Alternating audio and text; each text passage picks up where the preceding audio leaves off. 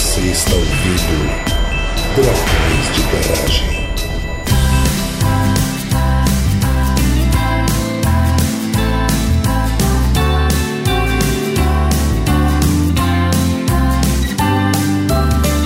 Estamos começando mais um episódio do Dragões de Garagem. Aqui é o André falando de Itajaí e eu procrastino fazer coisas da tese, criando pautas pro Dragões de Garagem. Roubou o meu. Aqui é o Matheus de São Paulo e eu já fiz a minha organização aqui. Eu vou pensar na minha frase de efeito amanhã de manhã, primeira coisa. De Brasília, que é a Tupá, e eu dei uma procrastinada na minha frase de efeito e deixei pra fazer depois. A ideia era improvisar agora, mas não aconteceu. No último momento. Aqui de BH é a Natália e eu tô gravando esse episódio porque se eu não tivesse gravando era pra eu estar fazendo a minha tese, ou assistindo alguma série, ou fazendo janta, lavando o cabelo, ou a roupa. Aqui de Curitiba é Marcelo Ortolan. E antes tarde do que mais tarde, né? Importante. Sempre. É, bom, a gente está aqui hoje reunidos para conversar um pouquinho sobre procrastinar, como vocês devem estar prestando atenção nas frases do pessoal. A gente vai explicar um pouquinho o que é procrastinar e a gente está aqui hoje com uma convidada que é a Marcela, que vocês já ouviram aqui antes. Oi. Só para o pessoal lembrar de quem é você, explica um pouquinho aí. Olá, eu sou Marcela Ortolan, sou psicóloga, eu sou mestranda em análise do comportamento, sou, enfim, trabalho aí nessa área já há uns bons anos e hoje a gente vai falar um pouquinho sobre essas questões de procrastinação e tentar ajudar o pessoal aí que parece ter algumas dificuldades, né? Parece que é comum na academia, dizem. Reza a lenda. E, enfim, acho que a gente vai tentar ver o que, que dá pra ajudar aí o pessoal a melhorar nisso, ou então, ou, ou chutar o pau da barraca nisso. É, a gente resolveu trazer esse assunto para discutir hoje porque, além de todas as questões da vida acadêmica, que já tem algumas questões de procrastinação, a gente também está passando por um período mundial em que as pessoas têm que reorganizar suas questões de trabalho e isso acaba afetando ainda mais algumas dessas relações de o que, que a gente faz e quando que a gente faz. Então, depois do recadinho, a gente vai entrar na pauta.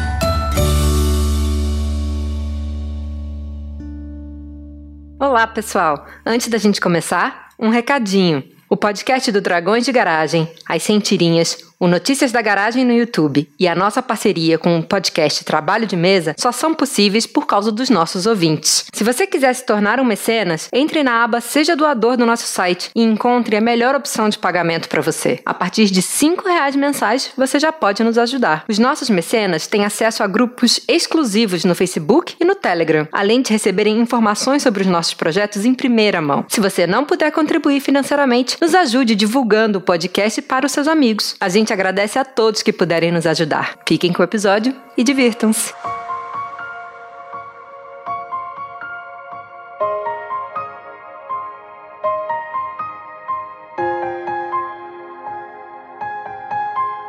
Procrastinar, né, ou adiar a- realização das tarefas é uma ação que muitas pessoas fazem e geralmente é vista como um problema. Mas a gente pode pensar então se procrastinação sempre foi um problema ou quando que a gente começou a pensar em procrastinar necessariamente como um problema, né? Acho que a gente poderia começar conversando um pouquinho sobre como é que é essa relação de o que que a gente tem que fazer, como é que a gente se envolve com atividades, trabalhos ou tarefas. Mas André, o que é procrastinar?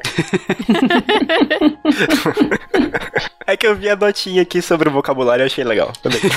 Procrastinar é, é justamente a ação de adiar, fazer alguma tarefa que você precisa fazer, fazendo alguma outra atividade ou não fazendo nada, mas sem, geralmente, né, sem perder prazo para aquela tarefa que você precisa entregar ou fazer. Então, geralmente a gente acaba deixando alguma coisa para fazer no último momento e sofre por causa dessas questões em relação a fazer no último momento ou ficar preocupado com as coisas que ainda precisam ser feitas. Mas quando tem um prazo indeterminado ou vago, acho que daí talvez o risco fique, fique maior. Do tipo, eu quero fazer isso, mas vou ficar enrolando ad eterno. É, quando a gente não tem um prazo ou uma meta para terminar alguma coisa, geralmente é quando isso fica um pouco mais complicado, né? Então, de a gente se em- empenhar e fazer a tarefa. Então, nesses momentos é que a gente é, vê maiores incidências, assim, de ficar adiando aquela atividade e ao mesmo tempo sentindo culpa por estar adiando aquela atividade. É, tem dois tipos de procrastinação. E esse é um fenômeno moderno? É, tem dois tipos de procrastinação, né? Tem uma que é passiva, que é quando a pessoa não consegue, enfim, fazer mesmo, ou ela deixa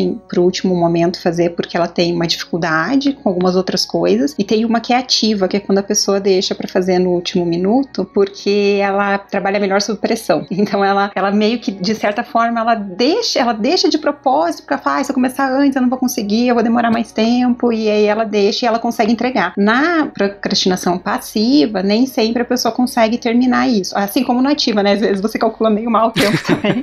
mas, mas, enfim, tá, não, é, como o André falou que ela consegue normalmente entregar, às vezes acontece ela não conseguir, né? Então depende aí um pouco também do contexto, da situação. Ah, posso dar um exemplo meu do negócio meu que tava todo zoado? Eu tava. Eu tava pra fazer um curso de, de Python, né? Tinha até comprado um, nessas plataformas de curso online aí. E não tem um prazo, né? Tipo, eu posso terminar quando eu terminar. É, eu até tinha comentado com o André algumas vezes que eu tinha tentado fazer uma, uma rotina, né? Colocado os dias que eu ia estudar tal. Segunda e quarta, por uma hora eu vou fazer isso. E eu comecei a ficar, tipo, muito ansioso nos dias que eu tinha que fazer. E eu ficava me sentindo mal mesmo, assim. Eu ficava me sentindo, tipo, o cocô do cavalo do bandido. E eu ficava tão, tão frustrado com a coisa que eu não conseguia começar, assim. Aí foi quando a gente tava lendo algumas coisas para fazer a pauta que eu vi que isso era procrastinar. Eu falei assim, putz, nem sabia que eu tava procrastinando, mas eu tava.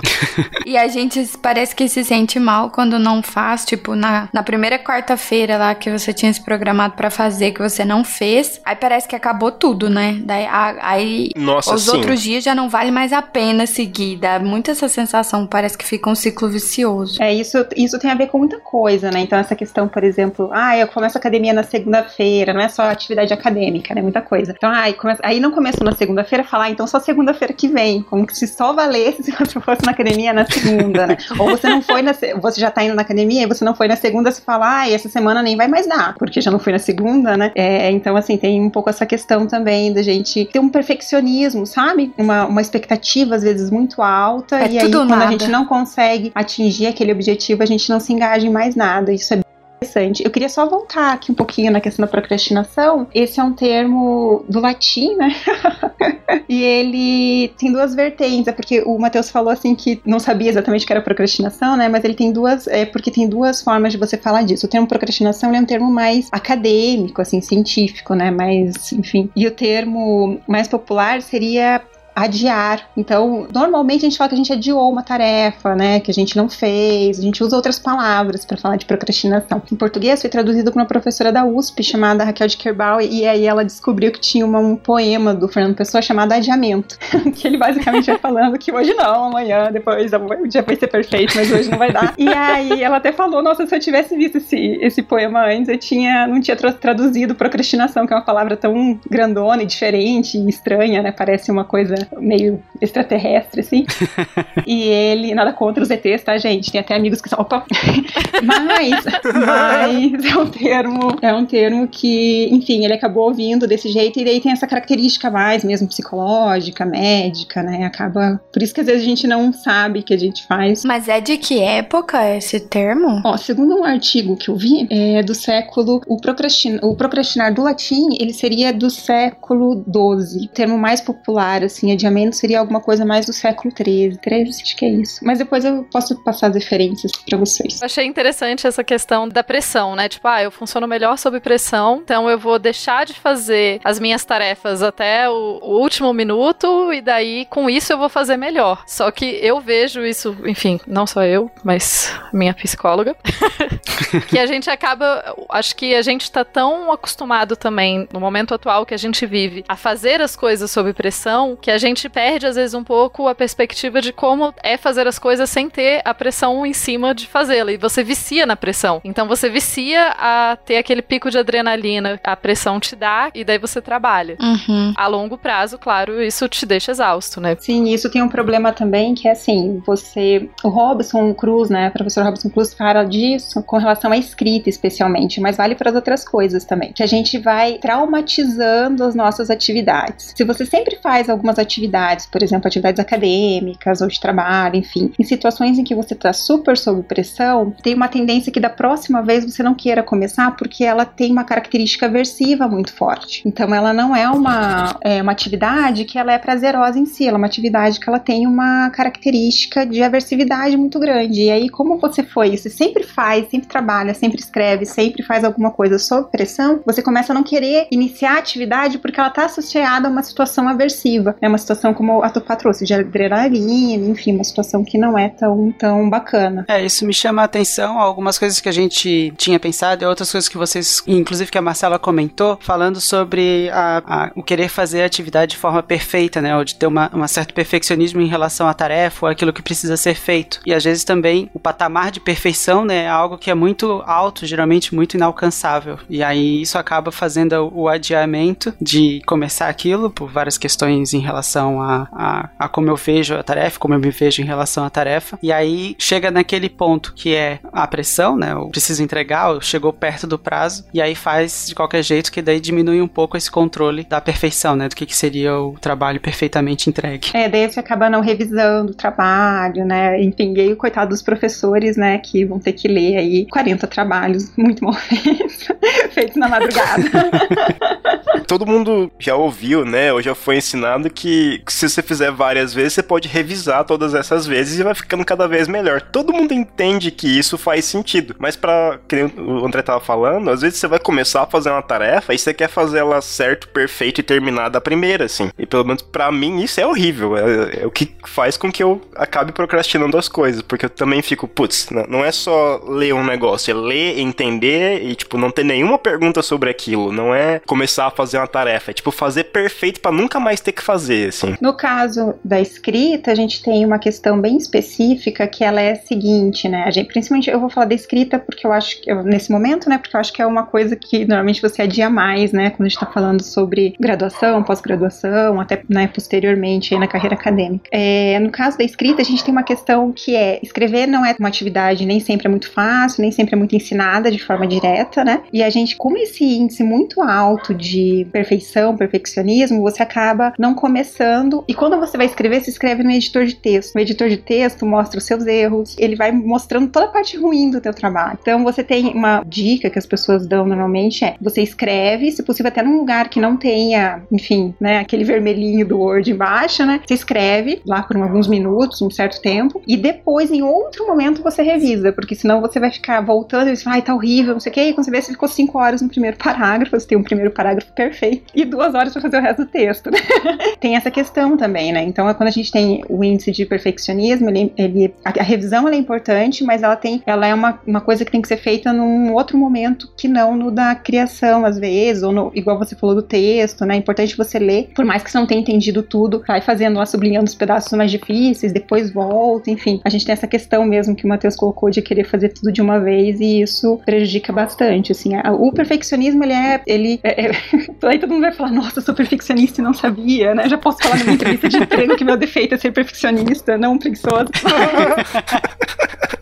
quando a gente fala de, de, enfim, dessa questão de querer tudo muito perfeito, é uma questão muito da exigência que a gente tem, a gente é muito avaliado, normalmente são tarefas que a gente é mais avaliado, que a gente adia mais, inclusive. É, então a gente tem que tomar um certo cuidado aí no que a gente quer fazer, no que a gente gostaria de fazer e aceitar mais que as coisas nem sempre vão ser perfeitas, muito menos na primeira vez, e muitas, muitas vezes a gente vai precisar, inclusive, de ajuda para realizá-las de uma forma melhor. Eu acho que é, nessa questão de perfeccionismo e etc, né, eu vejo o mundo acadêmico, é, claro, daí puxando, né, sardinha para coisa que eu conheço mais, mas eu vejo que o mundo acadêmico em geral, ele é muito cruel com essa questão do perfeccionismo, né, um exemplo prático. Eu fiz meu doutorado fora do Brasil e eu, é, lá na Inglaterra, você, quando você faz a sua tese de doutorado, você tem a defesa, você pode ter correções menores, que significa que você tem que, quer dizer, cada departamento usa de um jeito, mas basicamente você tem que é, corrigir coisas pequenas na tese você tem menos tempo para fazer. Ou correções maiores, que significa que você tem que corrigir alguma coisa mais, mais substancial, ou que precise de mais tempo. Ou então você pode também não ter correções, ou ter pedido de ressubmissão, que significa que você vai ter que realmente ter outra banca, ou anular de vez. É bem difícil anular de vez. Enfim, mas é muito utilizado pelas pessoas em geral como: olha como eu sou melhor, a minha tese não teve correções. Isso é muito, assim, a, a, muita gente coloca no currículo, assim, tipo, ah, minha tese foi submetida sem correções. Uh, eu, eu não ou eu tive correções menores. Quando eu fiz a minha tese, eu tive correções maiores na minha tese e eu fiquei completamente arrasada, porque justamente é super perfeccionista, né? Então, tipo, o mundo acadêmico parece que tá o tempo todo te dizendo que se você mandar um artigo e você tiver ele recusado em vários lugares, não foi bom o suficiente. Então, e daí você acaba começando a deixar de fazer, né? É, o problema, Tupá, é que na academia tem uma a escrita, ela é feita como uma coisa assim, muito pessoal, sabe? Então é visto que não é o teu texto que foi que não foi bom o suficiente, aquele trabalho específico, aquilo que precisa melhorar, porque a ciência é feita de correções e melhoras, né? Não é um problema. É, mas é visto que a pessoa que produziu aquilo que não é boa o suficiente. A gente entende assim, não é isso que as pessoas estão falando pra gente, né? Mas é isso que o contexto e que, enfim, que a gente sente, né? A gente sente que a gente é a escrita, né? Diferente de um trabalhinho menorzinho que você fez na graduação, às vezes, né? Em geral, tem outras características. Na pós-graduação, principalmente a dissertação, a tese, né? Enfim, os relatórios aí de grandes pesquisas, eles são vistos como, quando eles são criticados, não é visto como o valor daquele trabalho, uma melhora para aquele trabalho, é visto como o valor do pesquisador que fez aquele trabalho. E nem sempre, né? A gente sabe que nem tudo está sob alcance do pesquisador. A gente não é ensinado a escrever normalmente na academia, né? A gente é meio que ensinado pelas punições, inclusive, muito pouco por como escrever. E a gente também tem assim, tipo, cada banca, né, vai entender uma coisa. A gente sabe que se sentar três pesquisadores para conversar, cada um vai sair com uma teoria, praticamente, né? Então, assim, a gente tem é difícil porque chega a ser injusto com a pessoa que está produzindo, né? Muito voltado para ela, assim, muito voltado para aquilo que a pessoa faz. Mas então eu queria dizer aí para quem está nesse momento da vida aí produzindo alguma coisa e muito aterrorizada não é sobre você, não tem problema. Se você for para qualquer banca, a, o trabalho pode estar perfeito, vai ter alguém falando alguma coisa, né? Então, porque o trabalho deles é achar problema, é achar defeito, é achar vírgula fora do lugar. E não é sobre a pessoa, né? É sobre o trabalho. Mas a gente na academia tem um pouco essa questão que você colocou, né? Nossa, meu trabalho é perfeito, então logo eu sou uma pessoa perfeita e, né, incriticável. E não é verdade. Inclusive, essa pessoa pode ser fazer um trabalho semana, na semana seguinte e tá cheio de erros e problemas, enfim. Aí é isso, né? O conhecimento científico ele é construído, essa ideia de que o seu trabalho é perfeito e ele saiu da sua cabeça da forma perfeita é totalmente contrária à ideia de que o conhecimento ele é compartilhado, né? E que ele é construído a partir de várias pessoas. Então, realmente as críticas, etc, etc, elas ajudam. Mas é impressionante como a, o viés que se dá em geral é justamente esse de você, você não é bom o suficiente, o que não, não, esse trabalho aqui pode ser melhorado. É muito diferente de você não é bom o suficiente, né? Rapaz, eu tô aqui só o meme do cachorrinho com os flash do Vietnã, só. Lembrando da minha banca. A gente tem muito essa questão, assim, de também, até criança, né, tem algumas formas de você, por exemplo, elogiar crianças, né, então os pesquisadores que trabalham com crianças sempre falam, ó, não elogia a criança falando que ela é um gênio, que ela é inteligente, porque é, ela vai ter, vai ter a impressão que ela tem que sempre falar coisas inteligentes e geniais, né, fale que ela foi esforçada naquela tarefa, você está valorizando o esforço dela, né, não só isso, tem outros adjetivos que você pode usar, né, porque senão você vai usar sempre a mesma coisa, mas tem alguns, alguns adjetivos que eles são muito. Eles são complicados, inclusive adjetivos às vezes positivos, que é isso. Você fica com tanto medo de errar e decepcionar que você não tenta mais, né? Fiz uma redação aqui, minhas férias, e foi perfeita, não vou fazer mais nenhuma ao longo do ano, que é pra não correr o risco de fazer outra e, e dar errado. E não é assim, né? Então a gente tem essa questão de que a gente, enfim, quer tudo muito perfeito e isso é ensinado não é só na academia, né? Muitas vezes é desde a infância. E é tudo, na verdade, tudo que a gente faz, aprende, é construído. É, a gente tem um mau hábito de elogiar a pessoa, como se, né, como se os elogios se referissem ao que ela é eternamente e não o que ela faz, né? Então a gente não olha tanto para as ações, então o tempo que ela dedicou, como que ela se esforçou, quais foram as características e que às vezes ajudam muito mais a ela ter um controle sobre o que, que ela pode fazer no futuro para reproduzir coisas semelhantes do que esperar que venha de um estalo, né, de alguma coisa criativa. Até você mencionou o professor Robson Cruz, né? E eu acho que tem algumas coisas que ele fala também nesse sentido muito muito interessante que a gente tem uma visão romântica também sobre a escrita, né? No sentido de que a, aquela coisa do escritor isolado num quarto, de repente ele senta e ele escreve tudo da forma perfeita, né? Como ela deve ser. As musas, né?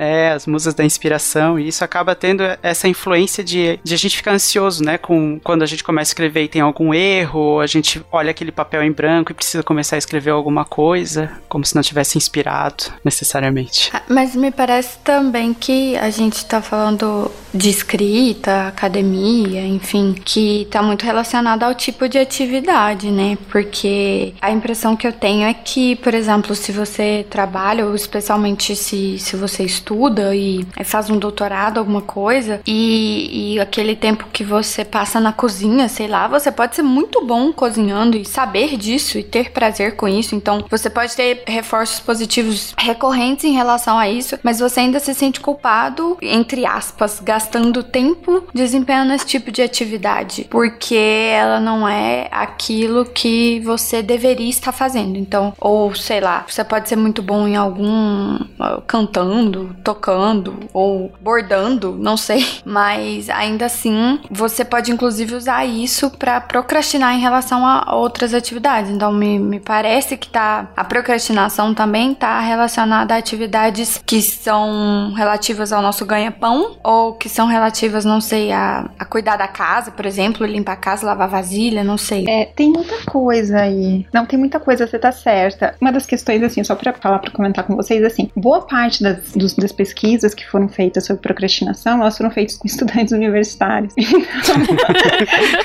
Igual todas, né? Hum, Isso explica muita coisa. É o melhor sujeito de pesquisa na psicologia, né? O mais acessível, geralmente. É, isso tem inclusive um problema, né? Eu acho que eu não sei se eu falei disso no- naquele outro episódio que a gente fez dos dragões, mas tem uma questão dos words que eles falam, né? Porque os, os estudantes, que, que é uma sigla, word, né? Além de ser essa palavra estranha em inglês, ela é uma sigla. Que são, normalmente, estudantes são mais ricos que a média, eles é, vêm de países mais industrializados, eles têm um recorte ali, normalmente, de classe, raça, gênero, né, mais específico, enfim. É, e aí eles não refletem a população como um todo. E aí você faz pesquisa sobre estudantes universitários, né, naquela faixa etária bonitinha ali de, sei lá, 18 a 25, 28 anos, né, e aí depois você quer generalizar esses dados para toda a população. E aí quando o resto da população não se encaixa nos seus dados, vocês falam, nossa, que pessoas estranhas, né? E não tem nada mais estranho, vamos combinar, do que estudantes universitários, né? Opa, falei, desculpa. Posso garantir que durante o doutorado eu participei de várias pesquisas na universidade, no departamento de psicologia, porque eles pagavam a gente, então a gente ia sempre lá. É, não é só psicologia, assim, tem várias áreas, na verdade, que tem esse problema, né? Porque é o sujeito mais próximo, é quem tá mais ali. Não é horrível, você né, pode fazer, deve estudar essas pessoas também, né? Mas a gente tem que tomar cuidado com que tipo de viés que os nossos dados têm, enfim, pra gente não, não generalizar tudo. Como a Natália comentou, né? A gente às vezes faz outras atividades. Algumas atividades são mais valorizadas na, na nossa vida do que outras. Mas a gente tem um problema que é até maior, assim. Tem, tem vários problemas. Tem uma, essa questão, inclusive, uma questão que a gente pode, quando a gente olha para alguns trabalhos, tem discussões feministas muito fortes com relação a isso, né? A questão do trabalho produtivo, que é o trabalho de sair para trabalhar fora de casa, trabalhar em indústria, comércio, etc. E o trabalho reprodutivo, que é o trabalho de cuidar de criança, de arrumar casa, de tom- tomar cuidado das questões domésticas, enfim. Então a gente tem, assim, inclusive muitos estudos com relação a vários tipos de trabalho. A gente tem uma outra discussão ainda que se encaixa um pouco nisso que você falou, que é a questão do lazer. A gente tem, inclusive, o nosso lazer hoje, ele, ele é estranho, né? Ele não é, você não, é permitido você ficar deitado olhando pra parede, né? Tipo, não pode, ou ficar, sei lá, olhando pra uma planta, ou sei lá, ficar olhando pro nada. Você tem que meditar, né? Você não pode ficar fazendo nada, né? Você não pode ficar, "Ah, eu só quero. Não, você tem que assistir todas os, toda a série que a Netflix lançou no último final de semana. Então, até o lazer, ou assim, ah, eu vou fazer um bordado, igual o exemplo que você deu, né? O bordado tem que ser um bordado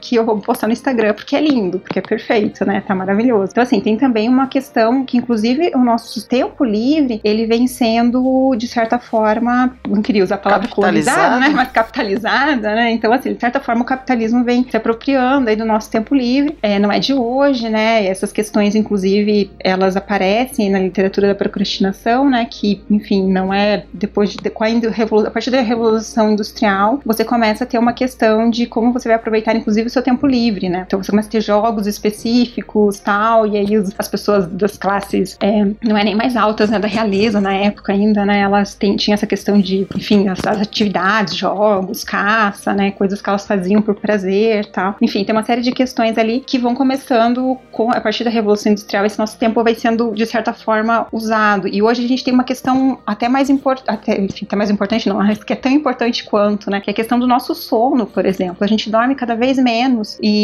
enfim, e a, e a, a ciência tem essa grande questão, né? De para que serve o sono, tal. Tem, obviamente, já tem pesquisas que mostram alguma coisa, mas a gente tem a questão de, enfim, a gente tá cada vez dormindo menos e cada vez e é meio que as pessoas falam que sono é um espaço de resistência que a gente ainda tem, né? Porque é o único ponto que ainda não foi de certa forma aí capitalizado, como disse o André, né? Então a gente vive uma sociedade que ela é da produção e é isso. Tem, tem atividades que são mais valorizadas, atividades que são menos valorizadas e mas mesmo o nosso lazer está cada vez mais capitalizado. Eu acho que a gente pode olhar para isso do que a gente foi conversando e que está associado à pergunta da Natália e o que a Marcela acabou de falar, que existe um processo histórico, né? E um processo histórico de atividades que são valorizadas e que não são valorizadas e como é que a gente se relaciona com essas atividades, né? E por que que a gente e até essa lógica de procrastinar alguma coisa, provavelmente tem alguma coisa a ver aí com essas atividades. É, eu sei que tu pai ia comentar alguma coisa. Isso, eu quero historicizar as coisas. E depois acho que a Natália vai querer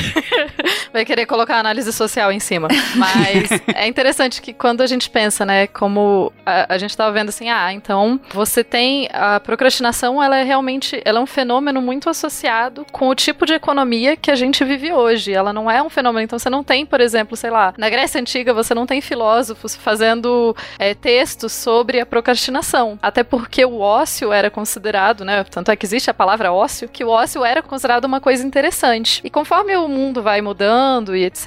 E falando especificamente, só pra gente colocar também mais especificamente, a gente tá falando da Europa. Então, quando na Europa a gente tem então a Idade Média e tal, e a gente chega no Renascimento, especialmente o Renascimento francês, antes da Revolução Francesa, o que a gente tem é uma sociedade de corte. A sociedade de corte foi um fenômeno muito interessante do mundo, que foi a especialização do lazer. É muito louco isso, mas basicamente na sociedade francesa, lá em 1600, lá em 1700, 1600, 1700 1700, especialmente o período. A Maria Antonieta ficou, é a mais famosa, mas se a gente pensar um pouco antes também, você tem uma divisão muito clara entre pessoas que trabalham e que não são muito valorizadas por isso, e pessoas que têm como seu trabalho, entre aspas, mas enfim, como a sua função social, passar o seu tempo todo em lazer. E era muito importante, então, para essa elite, especialmente então para as pessoas, né? Conforme os produtos vão ficando mais acessíveis e mais gente consegue consumir mais coisas, você precisa criar novas formas sociais sociais de diferenciar quem é rico e quem é pobre. Especialmente para a corte francesa e para as cortes, é diferenciar quem é nobre e quem é burguês. Burguês, no caso, né, que a gente usa muito aleatoriamente esse termo hoje, mas burguês é aquele comerciante, aquela pessoa que não vem de sangue nobre, é uma pessoa que fez a sua fortuna a partir do comércio. Então, os nobres, a França de moda nesse caso, os nobres vão passar a criar várias formas de lazer. São regras de etiqueta. Uma sociedade de corte é muito. Ela parece agradável olhando de fora, mas ela é muito doida. Porque, assim, por exemplo, você acordava, se você era,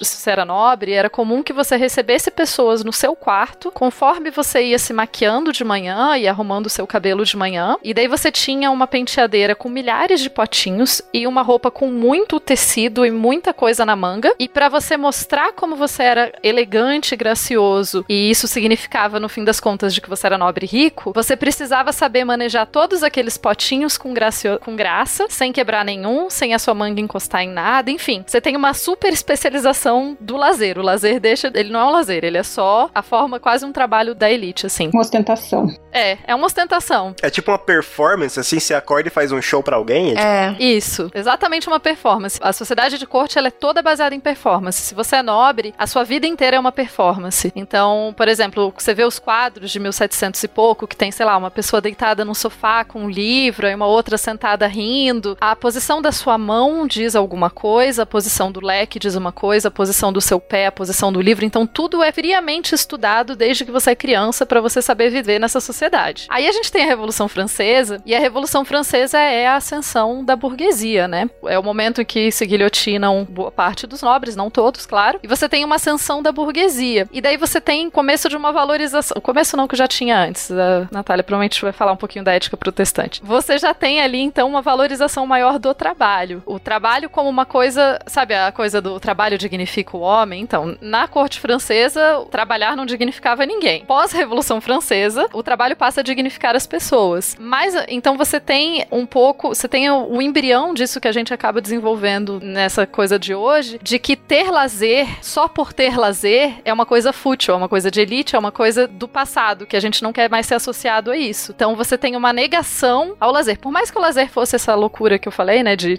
tudo muito ensaiado, tudo muito performático, você tem uh, uma, uma, uma certa negação desse, dessa estrutura que vinha antes. Então, você, para você mostrar que você é uma pessoa trabalhadora, etc, etc, você não pode se dar ao lazer. Tanto é que a gente vai começar, daí vão começar, né, o tempo vai passar, século XIX, Revolução Industrial, etc, capitalismo ficando mais forte. Você vai passar a ter muito esses uh, termos, como, por exemplo, ah, a pessoa é vagabunda, a pessoa não trabalha, né, ela não tem um trabalho fixo, logo ela é vagabunda, né? Isso no século XVIII também já, já, já tinha, tinha, né? Vagabundo, tempo é dinheiro, já tinha todas essas expressões. pois é, e daí isso reflete, né, a, a forma como você tem essa negação do lazer e do ócio como coisas ruins, necessariamente. Eu tenho uma pergunta. Aí agora eu vou, eu vou orelhar com graça e que eu não faço ideia do que eu tô falando, mas eu ouvi falar em algum lugar. Que eu não sei até quando isso valia, mas é, quando tinha mais, muito mais importância calendário religioso e a, e a igreja em si tinha muito mais influência, quando tinha feriado religioso, dia santo, não se podia fazer nada, né? E tinha um monte. Como, como que era isso? Tipo, isso realmente tinha feriado pra caramba e ninguém fazia nada? Ou... Eu, eu posso, posso entrar por favor, aí, Tupá? Por favor. Então, é que, na verdade, é uma coisa interessante, porque, como eu tava comentando em off com os meninos, uma das grandes obras que a gente tem fala do advento do capitalismo juntamente com o advento do protestantismo, especialmente em alguns uh, lugares da Europa, como a Alemanha, Holanda, Inglaterra e também nos Estados Unidos, né? No caso, fora da Europa. E uma coisa que é do Weber, né? Que é um, um grande sociólogo. Uma coisa que ele comenta é justamente a questão religiosa, porque ele fala, por mais que o capitalismo e o, o iluminismo, o pós-iluminismo, tenham trazido o cientificismo ou até o ceticismo em muitos pontos, que é o que se esperaria, na verdade, em muitos casos, foi substituído por uma. A, a Tupai, eu fui ler o negócio da Tupai e perdi gripe espanhola. Em muitos casos, na verdade, ele diz que a Igreja Católica, na verdade, estava sendo até meio branda e foi substituído por um, uma religião, em muitos casos, muito mais forte a presença religiosa e a presença de aspectos religiosos ligados a comportamentos que seriam depois relacionados à prática de, de produção, né? A prática de trabalho. Então, tem essa questão de feriados religiosos, que não podia fazer nada, que é uma concepção católica tal, mas que, mesmo numa concepção religiosa posterior, é, ela foi. A religião, na verdade, continuou muito presente, mas ela foi alterada. Então, a, a noção de ética hum, e de moral religiosa se alterou bastante. E daí ele fala que até um certo momento sempre houve a máxima de que você tinha uma certa religião porque você tinha um certo status econômico. Então a causalidade era essa. Você estava ali porque você tinha nascido, né, num, num, determinado lugar. Você pertencia a uma camada. E com essa mudança para o capitalismo, que, enfim, por N motivos floresceu, mas em alguns lugares a causalidade muda, porque daí você passa a desempenhar determinadas tarefas porque você tem uma certa religião. E aí é, muda, muda muito isso e, e ele fala, a, acontece de casar, casou. O que eles estavam pregando como religião de, de protestantismo e o que eles estavam pregando como devia ser o, o hábito das pessoas. Mas mesmo assim, tem uma frase muito interessante do Benjamin Franklin que eu queria até citar. Ele era calvinista, ele era protestante, mas é, que o, o Weber vai, inclusive, diferenciar entre um protestantismo histórico e esse protestantismo que moderno, né? Que na época dele era moderno, que ele vai relacionar com o, o capitalismo, porque já no século XVIII ele fala assim: lembra-te que tempo é dinheiro. Aquele que com seu trabalho pode ganhar 10 shillings ao dia e vagabundeia metade do dia, ou fica deitado em seu quarto, não deve, mesmo que gaste apenas 6 pence para se divertir, contabilizar só esta despesa. Na verdade, gastou, ou melhor, jogou fora 5 shillings a mais. Então, aí a gente vê escrito bem, bastante expressamente contra isso que, a, como a Tupá estava falando, a ideia de, de ficar quieto, que era uma coisa da corte, era uma, uma ética que precisava ser atacada, porque daí eles, eles tinham dinheiro e não tinham status da corte, mas agora eles estavam começando a, a mandar. Aí, até no nosso episódio sobre, sobre arte moderna, a gente vai ver que eles tentam, ao mesmo tempo, imitar a corte e, ao mesmo tempo, revolucionar e botar para baixo um monte de coisa, como aconteceu na arte. Então, eles também precisavam atacar os hábitos da corte. Então, esse negócio de ficar deitado, ficar posando pra quadro, de ficar tendo festa e se embebedando o dia inteiro, é de gente que não presta. E quem presta vai, vai, vai fazer por merecer. E fazer por merecer é trabalhar o tempo inteiro. E aí isso vai, vai gerar não somente uma, uma questão de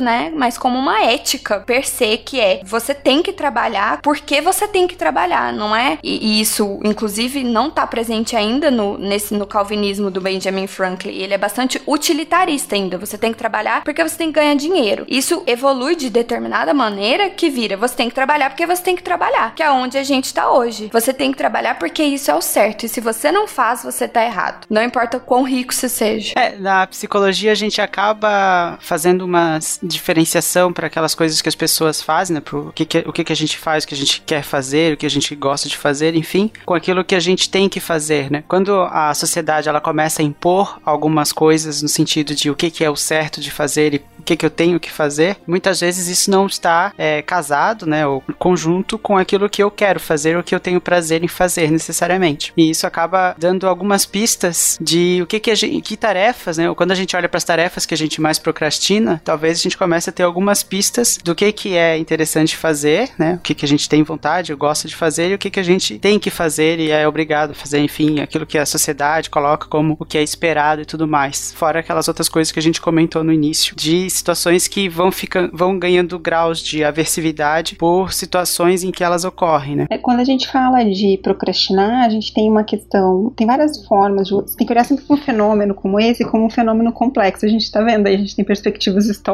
sociais, né? É, não só individuais, assim, mas não necessariamente aquilo que você procrastina, você procrastina porque você não quer fazer. Às vezes você procrastina porque você é, não sabe fazer, por exemplo, ou porque é muito difícil, o grau de dificuldade é alto. Quer ver um exemplo? Imposto de renda.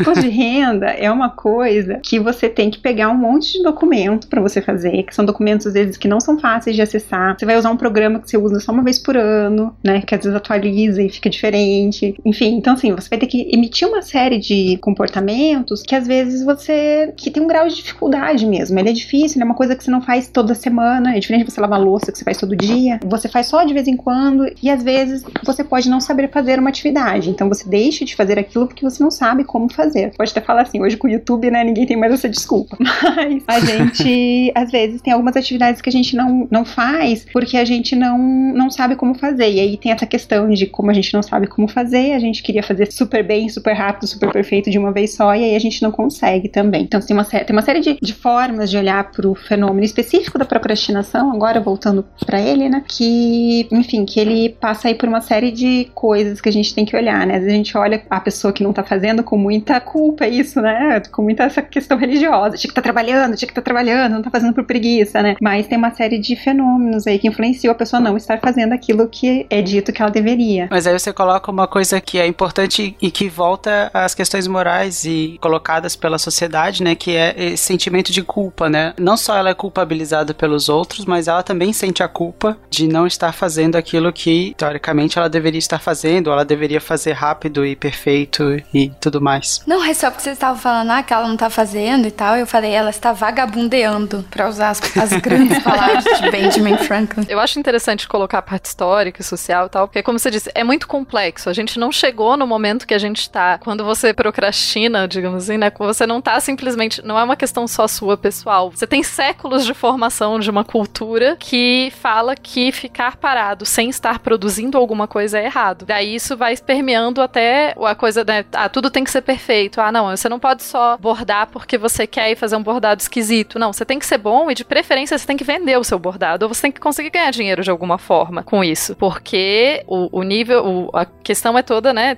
O valor do trabalho está associado também muito ao próprio dinheiro que ele produz. Até toda a questão do feminismo, da, da coisa, né? Do trabalho de casa que não é valorizado e etc. Porque não vale se não puder gerar dinheiro, que é me parece ser a, a medida, né? O que mede o, o, nosso esforço. Então, a gente parece procrastinar mais em relação a essas atividades que dão dinheiro. A questão do serviço de, doméstico, muita gente procrastina também, sabe? Serviço doméstico, cuidado com saúde. Então, assim, não é só não são só atividades que, que dão dinheiro, que não dão dinheiro que são procrastinadas. Porém, obviamente, o problema só aparece quando atividades que, né, que dão dinheiro são procrastinadas né? Porque assim, a, a, questão da saúde, obviamente, aparece a longo prazo também. Enfim, se você não lava a roupa, né? Você vai ter que usar aquela sua última roupa limpa, né? E aí não vai ser muito legal.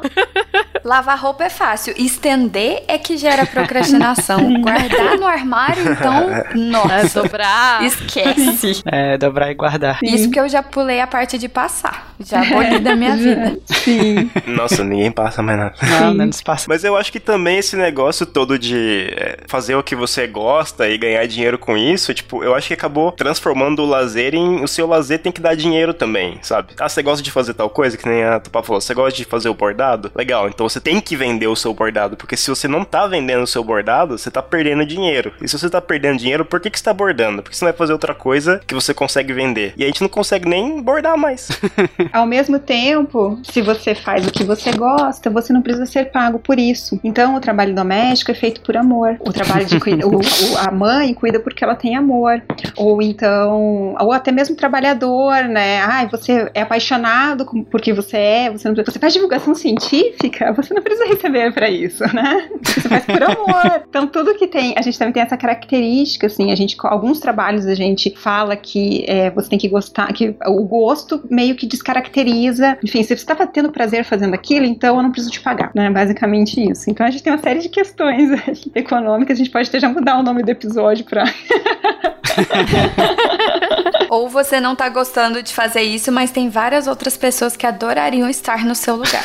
Então não vou te pagar mais do que eu tô te pagando. É, trabalhe com o que você ame e você vai odiar o que você ama pro resto da vida, né?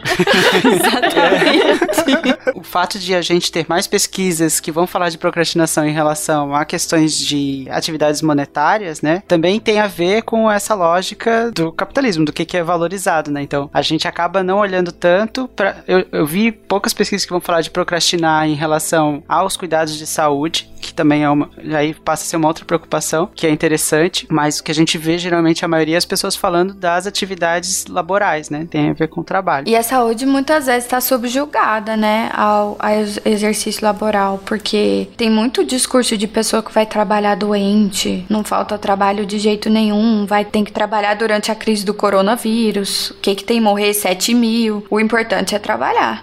Quer dizer, a economia sempre é mais importante, né? Então, muitos, acho que talvez, bom, tô aqui fazendo uma elucubração completa agora. É o fato de muitos homens negligenciarem a própria saúde, dentre outros fatores que a gente já conhece, é, pelo menos do ponto evidência anedótica, desculpa, Matheus, mas alguns que, que eu conheço é, mencionam que, ah, porque eu tenho que trabalhar, porque é isso que importa, porque eu sou o provedor, não tenho tempo para perder em médico, então é, isso, é, isso é a coisa que a mulher vai fazer, esse cuidado, inclusive com a saúde familiar dos filhos, é, já é jogado para as mulheres que ainda estão na figura de menos provedoras, né? Até hoje, em muitos casos. A própria lógica do machismo, né, impõe essa masculinidade tóxica, né, em cima do homem que vai ter que ser o provedor e que doença é frescura, que ele não pode faltar ao trabalho, e todas essas outras relações que vão além de outras questões, né, de que ele não aprende a se conhecer, se cuidar em termos de saúde. Nossa, vocês falaram isso, eu lembrei, tipo, um tempo atrás eu tava já procrastinando ir ao médico fazia muito tempo. Eu tenho um problema no joelho e eu deveria ir a cada seis meses e eu não vou. E aí eu comentei com o meu chefe, assim, tipo, pô, cara, eu preciso ir ao médico, eu preciso ver isso daí, faz muito tempo que eu não vou. Isso gerou, assim, um transtorno, assim, tipo, a mulher do administrativo veio me perguntar quando que você vai, que dia que é, que horário que você vai, por que, que você não marcou fora do seu horário de trabalho? E aí acabou que eu, eu fui fazer só no mês seguinte mesmo, porque eu até fiquei assustado, assim, falei, nossa, beleza, eu vou ver se eu consigo marcar num, num horário que eu não, não vou trabalhar, assim, porque o pessoal realmente ficou preocupado de que eu não ia trabalhar porque eu ia ao médico. Você ficar duas horas fora do trabalho e isso ia quebrar a empresa, né, a economia. Dependia dessas tuas duas horas de suor aí. Ou ele estava vagabundeando só atrás de um atestado. Com certeza. Já ouvi histórias assim.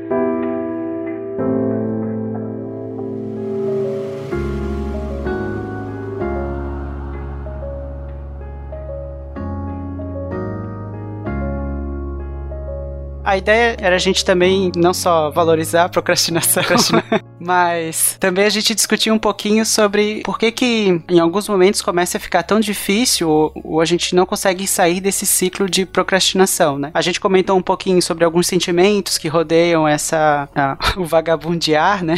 e como é que a gente se sente tanto por imposições da sociedade quanto por nós mesmos e como é que a gente, então pedindo para especialista, como é que a gente pode pensar em estratégias, talvez para diminuir essas ou sentimentos ou a própria procrastinação? Primeira coisa que a gente tem que pensar com, com relação à procrastinação é primeira primeira coisa de todas, né? A gente não tem aí muito tantas horas todos os dias, né? O pessoal fala, ah, queria ter um dia com mais horas. Isso não, não tá sendo possível no momento. Mas a gente pode, por isso a gente precisa ter muito claro o que a gente quer, o que é importante pra gente. Então, olhar assim, veja todas as atividades que você está desenvolvendo e olha aquilo que realmente tem uma importância para você. É óbvio que, assim, às vezes você vai ter que fazer aquela disciplina de estatística na faculdade de psicologia, sabe? Eu sei que é difícil, mas, né? Então, assim, não vai dar mas pra é Importante. Mas é importante, não vai dar pra adiar pra sempre. Então, assim, mas para você é importante fazer aquele curso. Então, assim, terminar aquela, né? Então, assim, você vai colocar ali, terminar aquele curso como importante, e aí você vai passar por situações que são, às vezes, desagradáveis no meio do processo, mas aquilo tem uma, um, né, um objetivo lá no final que é importante para você. Então, a primeira coisa é ter uma ideia do que é importante, porque algumas vezes a gente se envolve com muitas atividades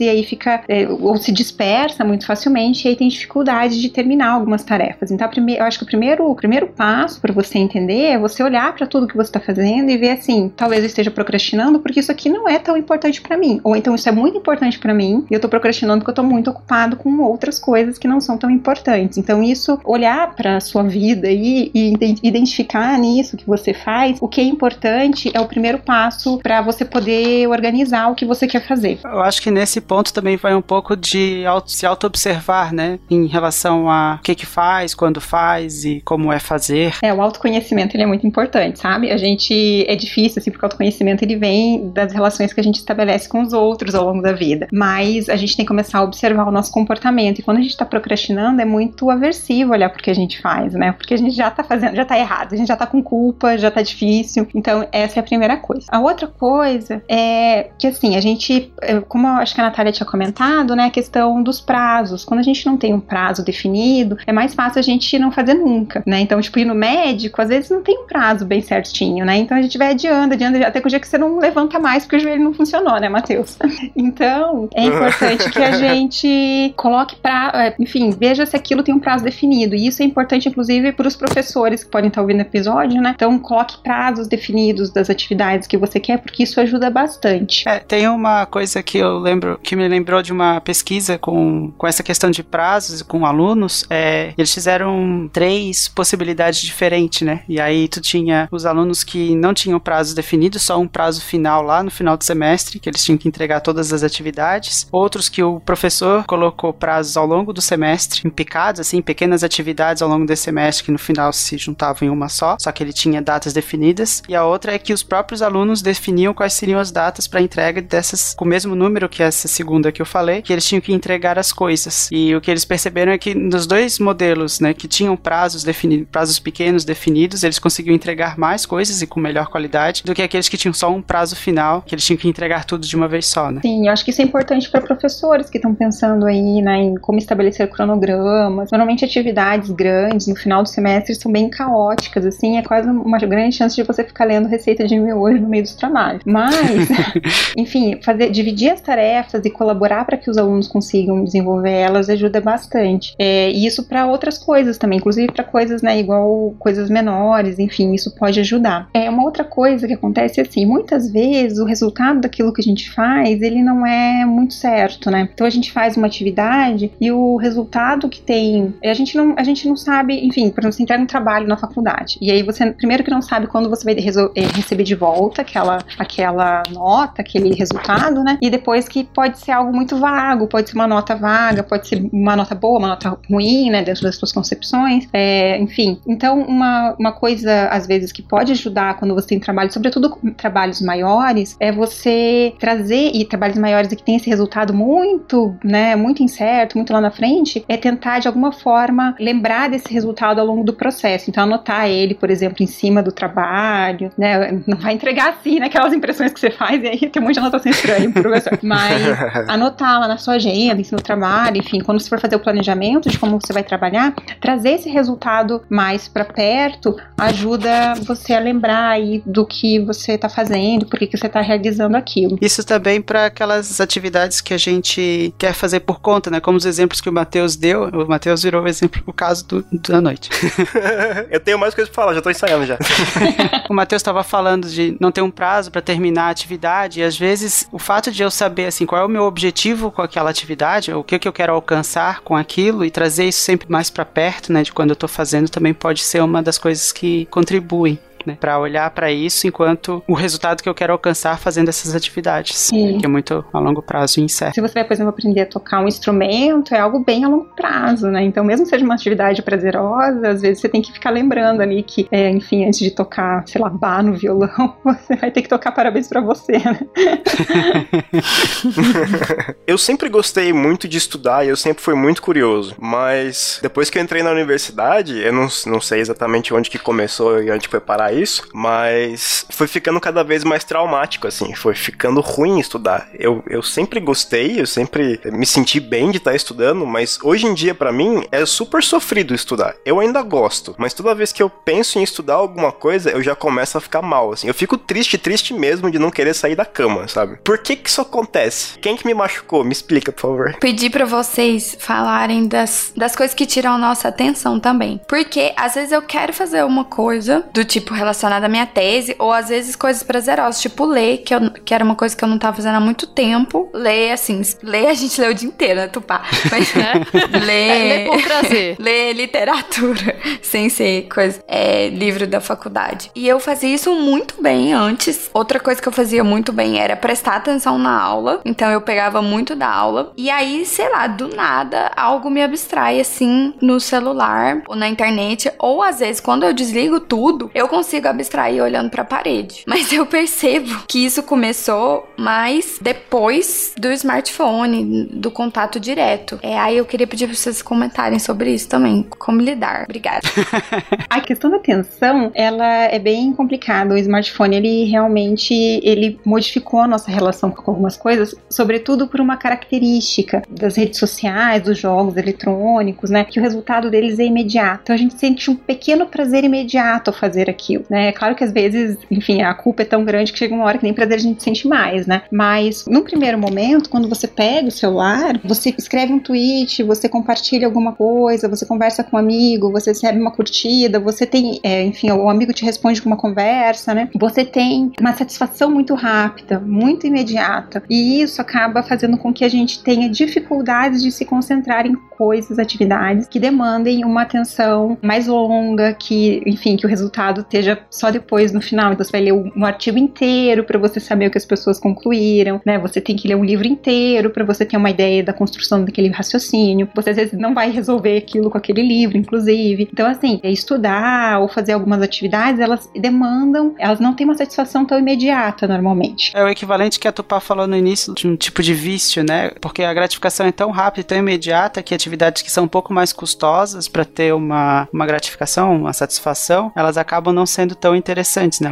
A, gente começa a ter um pouco mais de dificuldade de se manter nisso. A gente sempre vagueou enfim, né? Sempre teve esse problema de ficar olhando pro nada. Eu lembro quando eu era criança, eu adorava ficar olhando as formigas passarem em cima da mesa quando eu tinha que estudar matemática. Então, assim, não é, não é uma coisa só de agora, mas é obviamente a gente teve um, uma certa aí uma a nossa atenção, ela tem uma, uma característica um pouco diferente aí por conta das facilidades, né? Então, assim, para estudar, aí como fazer, né? É aquilo que eu comentei antes, tem que ter muito autoconhecimento e ver o que funciona para você, mas algumas técnicas elas aj costumam ajudar. Então, por exemplo, é o Pomodoro, né? Pomodoro, que é aquela que é quando você coloca 25 minutos, 5 minutinhos de intervalo, né? 25 minutos, pode ser muito útil para tarefas grandes. Você não fica, não tem que ficar 5 horas seguidas lendo, porque você provavelmente não vai ficar mesmo, mas você fica 25 minutos e aí você tem um pico de atenção. Em torno dos 20 minutos, você tem um pico de atenção. A partir desse momento, você, tua atenção começa a cair. Então é legal que daí você faz um intervalinho, né? Dá uma descansada, vai no banheiro, se possível, até o intervalo. Às vezes, se você tá trabalhando no computador, que não envolva muitas coisas eletrônicas, porque eu acho que isso acaba cansando bastante, né? Mas você volta dali cinco minutinhos, trabalha mais o outro período e aí depois você faz alguns intervalos maiores, né? Para poder descansar. É, eu até vou falar de, da minha experiência, porque eu uso Pomodoro para escrever e realmente é muito bom. Tem me ajudado bastante, assim, nessa questão de controlar e ficar estudando e lendo e E aí ter esses momentos de sair da frente do computador e ajuda a ter um pouco essa atenção focada naquele espaço e, e, e também não ficar o tempo todo sentado, né? Que também pode ser prejudicial. Tem algumas pessoas que não gostam porque acham que 20 minutos, 25 minutos é muito pouco tempo, preferem fazer 45 minutos com intervalos de 15. Então, mas assim, esse do Pomodoro, eu sei que a gente tem um pico de atenção em torno dos 20 minutos, depois disso começa a cair. Então, realmente, ficar estudando, tipo, duas horas seguidas também não é produtivo. O problema é para quem demora a engrenar, igual eu, porque daí tem que ser 45 meses, que os primeiros 10, no mínimo, estão perdidos. Sim. Aí eu também até me perco bastante no. no Chegou nesse começar, pico aí assim. dos Como que 20, deu meia hora ao invés de 25. A limitação do tempo é que ajuda também a gente a sentar e já, não sei, claro que vai ser um pouco diferente para cada um, mas o fato de tu saber que só, só 25 minutos faz diminuir um pouco esse período de, de latência. Sim, e tem uma questão de você começar a fazer, né? Então tem uma questão de costume mesmo. Atividades novas são difíceis de serem realizadas. Mas assim, eu vou falar pra vocês que se você, por exemplo, enfim, eu já tive períodos de usar muito Pomodoro e foi ótimo. E aí teve períodos depois, assim, em que comecei a fazer atividades muito difíceis e que só de olhar pro tomatinho eu já ficava desesperada. Então, assim, é, às vezes tem momentos que pode funcionar muito bem e momentos que podem não funcionar muito bem. Como se organizar, né? Agora vocês devem estar morrendo já de tantas dicas de home office aí, porque todo mundo virou especialista em home office agora na internet, né? Mas é, uma coisa que é importante é assim, ó, é ter um espaço para você estudar. Eu sei que a realidade de todo mundo não é igual, eu sei que nem, né, nem todo mundo vai ter lá uma escrivaninha bonitinha em casa, enfim, é um, ou vai ter o laboratório, vai ter um espaço legal para estudar, né? Mas é importante que você tenha uma rotina de estudo e essa rotina envolve uma organização de espaço. Então, você, se você tem, por exemplo, uma mesa, é legal que essa mesa, enfim, você dê uma organizadinha nela e sente para trabalhar. E aí, esse espaço ele tá muito relacionado ao estudo, ele tá emparelhado com estudo. Então, é muito mais fácil você se concentrar nele do que na cama, que é o lugar onde você dorme, né? Inclusive, isso atrapalha teu sono, não façam isso. Cancela.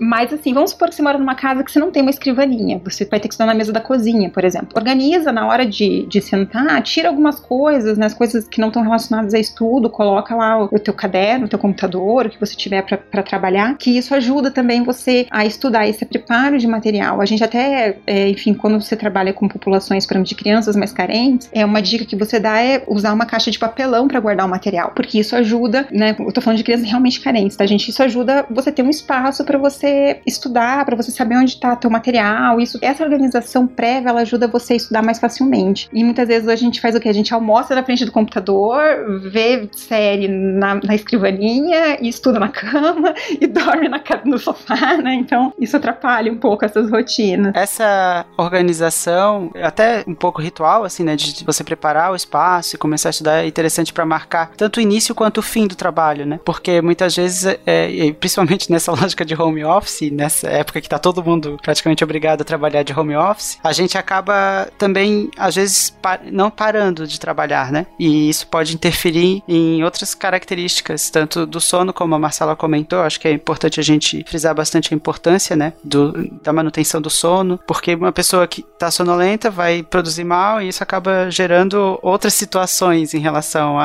à procrastinação ou atividade que a gente precisa fazer, também começa a ficar prejudicados. Sim, é, a gente tem questões, o sono é crucial, né? Eu acho que se a gente não dormir bem, a gente tem um problema, mas tem outras questões que também são confundidas às vezes com é, procrastinação, por exemplo, às vezes a pessoa tá deprimida, né? Então, a gente tá dando várias dicas aqui e elas não vão funcionar porque a pessoa tem uma condição muito mais ampla, muito, né, uma questão muito mais ampla que pode estar tá dificultando o trabalho dela, né? É, então, assim, a gente tem que, pode ter um, uma deficiência aí de, enfim, vitamina, tá com algum hormônio enfim, a gente tem umas questões, inclusive, biológicas que precisam ser olhados. Então, se por acaso você, querido estudante que tá ouvindo esse programa, e tiver aí com algumas características que acha que é procrastinação, mas dá, dá, dá um, presta bastante atenção aí, vê se você não tá com algum problema de saúde, às vezes, alguma outra coisa que pode estar tá prejudicando. Com relação ao sono, eu sugiro para que, enfim, quem estiver ouvindo aí quiser saber como melhorar o seu sono, que procure na internet sobre higiene do sono, que são alguma série de atividades ou, enfim, coisas que você pode fazer para melhorar o seu sono. A principal,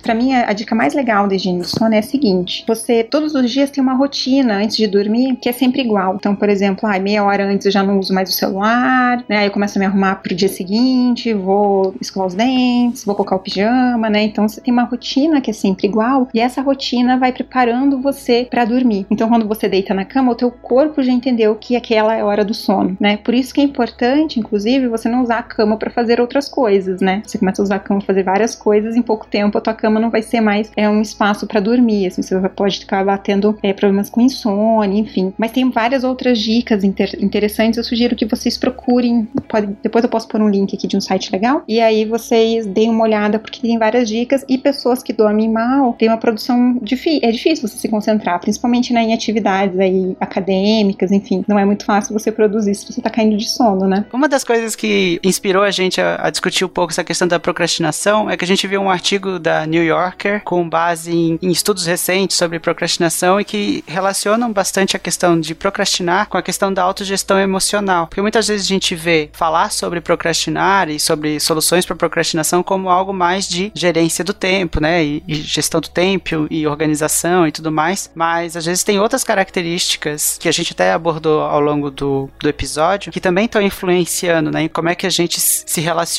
com a tarefa que a gente tem que fazer. Uma das questões é, importantes, assim, se você está se sentindo mal com relação a alguma coisa, né? E assim, é isso. Não fiz uma atividade, não, aquilo que a gente tinha comentado no começo, né? Aí não comecei a fazer, a estudar às 8 da manhã, então nem vou mais estudar, porque se eu começar às 10 já não vale, né? É, ou, enfim, é, essa, essa, essa, exigência de um perfeccionismo, inclusive com horário, ele faz com que a gente diminua aí as coisas que a gente faz. Acho que essa matéria falava disso, né? E aí uma coisa que a gente diminui, aí a gente acaba tendo uma, uma culpa muito grande. Isso impede a gente de agir. Então, uma coisa que é importante é a gente aceitar que tá tudo bem, não fazer tudo sempre perfeito, igual planejado, que planejamentos falham. Isso é muito importante, gente. Psicologicamente falando, é uma grande tchan, assim, na área da procrastinação. Porque você, é isso, você tem que aceitar, você vai aceitar que acontece, as coisas acontecem, tem dias que não, as coisas não são tão boas. Uma das questões é, aceita que não deu certo, que nada vai ser perfeito, que nada não, né, mas que nem sempre as coisas vão sair perfeitas e tá tudo bem. Uma outra questão com relação a sentimentos é assim, ela não tenta, enfim, não tem, a gente não tem como controlar sentimentos, né? Sentimentos são frutos do ambiente, então a gente tem que ver o que tá acontecendo no nosso ambiente, ali nas nossas relações, nas coisas que a gente faz, para ver o que, que dá, né, o que, que eles estão nos contando. Os sentimentos são muito importantes, eles nos, nos contam coisas muito importantes. Mas, por outro lado,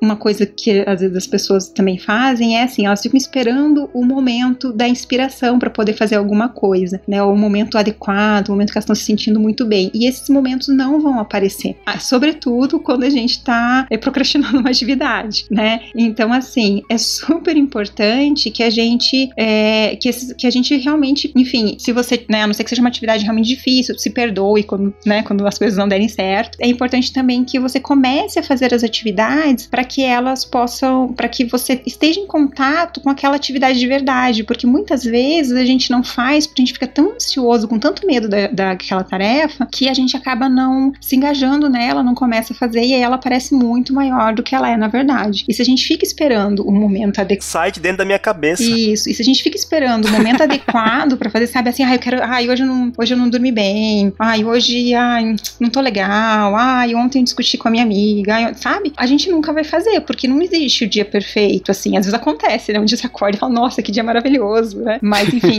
acontece mais nos desenhos da, da, Disney do que na vida real. Então, é importante que a gente pense aí direitinho, assim. É, enfim, então são essas duas coisas. Se você sente, você tem que entender que tudo bem sentir culpa, tudo bem, não, não vai ser perfeito, tudo bem, porque parece que as pesquisas têm apontado que você fica remoendo esses sentimentos é o que faz você realmente não se engajar nas atividades. Por outro lado, não tem problema se não deu para começar na academia na segunda. Pode começar na terça, tá tudo bem, né? Então, não é, não vai, né? Enfim, não, não vai ser, não vai ser isso que vai prejudicar o teu resultado a longo prazo. Então é importante que não a gente é o dia da semana que influencia, né? Sim. então é importante aí que dentro de todas essas coisas que a gente é, vem falando, que eu acho que isso é, é, super importante, que vocês entendam que não que ninguém faz tudo. Eu até brinco, assim, que se todo mundo fizesse a sua parte, fosse super motivado, a gente já tinha conseguido desmatar a Amazônia, tenho certeza. Porque, né? não é só a gente, né? Todo mundo motivado, madeireiro, todo mundo motivado, gente.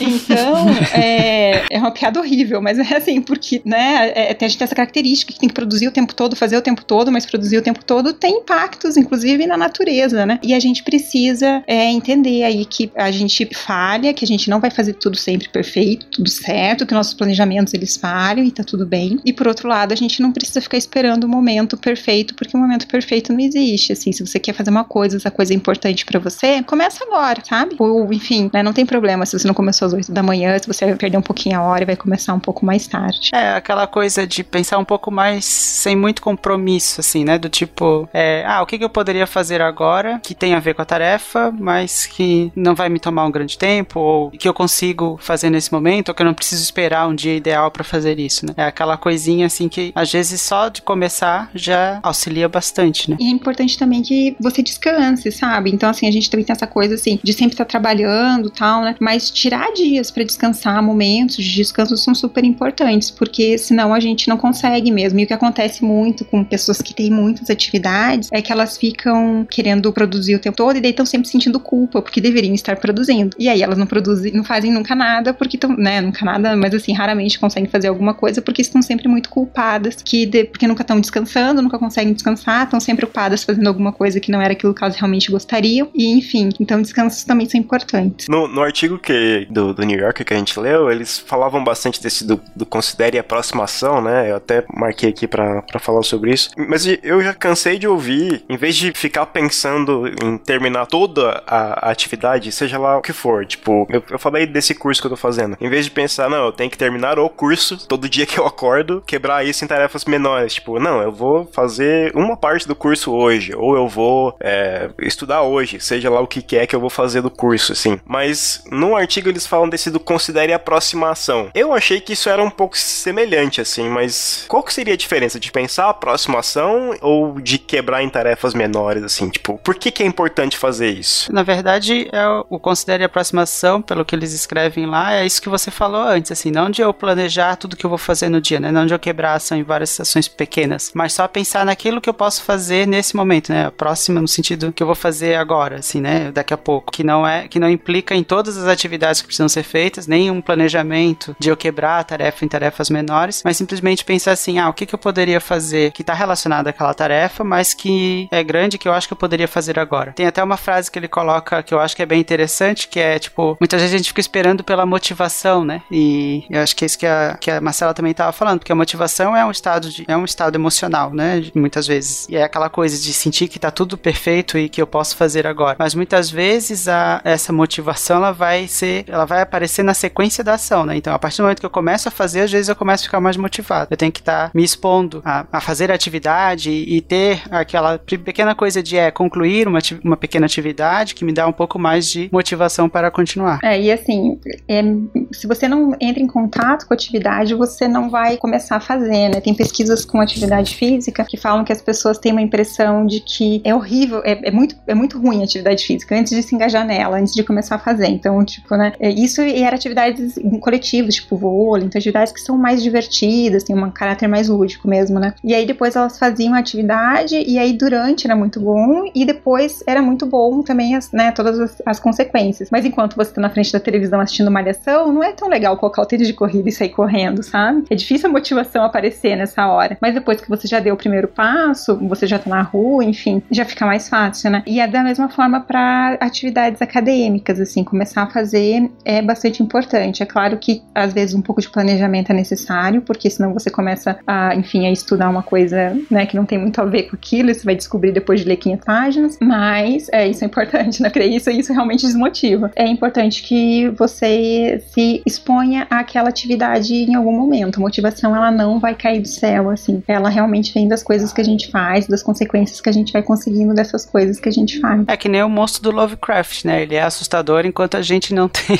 como vê-lo ou interagir com ele. A partir do momento que a gente consegue interagir, ah, interagir ele começa, a gente começa a ver que não era tão monstruoso assim. É, e essa questão de, de... essa referência está além dos meus é, também. Quando a gente fala é, dividir as tarefas em tarefas menores, tem um pouco a ver em reconhecer que você tá avançando, sabe? Então, é muito faz aquilo que você pode fazer agora, né? Enfim, você vai ter que escrever um, um texto enorme se começa pelo objetivo, né? Então, assim, uma coisa de cada vez, mas é importante que você reconheça que você já avançou. Quando a gente consegue olhar para aquilo que a gente já fez e fala assim, poxa, já fiz alguma coisa, fica mais fácil de você se motivar para terminar de fazer o resto do que você precisa fazer. Quando a gente não faz, não, não tem muito essa noção, parece que a gente sempre olha para aquilo que tá faltando, e tá, o que tá faltando às vezes é muita coisa. E aí é difícil a gente se motivar. É, eu tô pensando agora no que a, que a Natália falou também, da gente se distrair. Beleza, comecei a fazer, consegui. Uh, venci. Fiz lá o meu ritualzinho de começar a tarefa, me organizei, comecei a fazer, de manter a atenção, assim, né? Não, não começar a pegar o celular, ou sei lá, como faz? Ah, eu sugiro muito desligar a internet.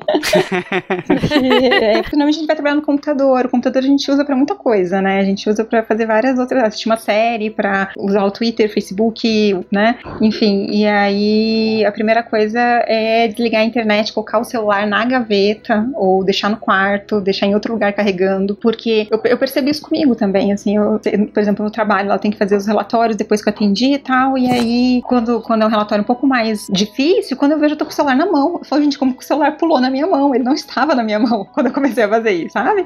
Isso, então, assim, é, são atividades que normalmente são atividades mais difíceis, que exigem um pouquinho mais, e a gente fica com medo de fazer, né? De alguma forma a gente quer escapar delas. Então, uma das coisas é, uma das, uh, uh, uh, é, fazer pomodoro, esquemas de estudo, assim, com intervalo já ajuda. A outra coisa é, então, assim, achar uma palavra diferente no texto. Se você abrir a internet para procurar aquela palavra, tem uma chance bem grande de você ir parar no Twitter, não sei como. Mas, é... Magia, claramente. Né? Magia, claramente. com certeza. E às vezes você esquece que queria procurar a palavra. Total, não. Vou olhar a hora no celular, eu, quando eu vejo, eu tô lendo um artigo do New York Times sobre procrastinação, entendeu?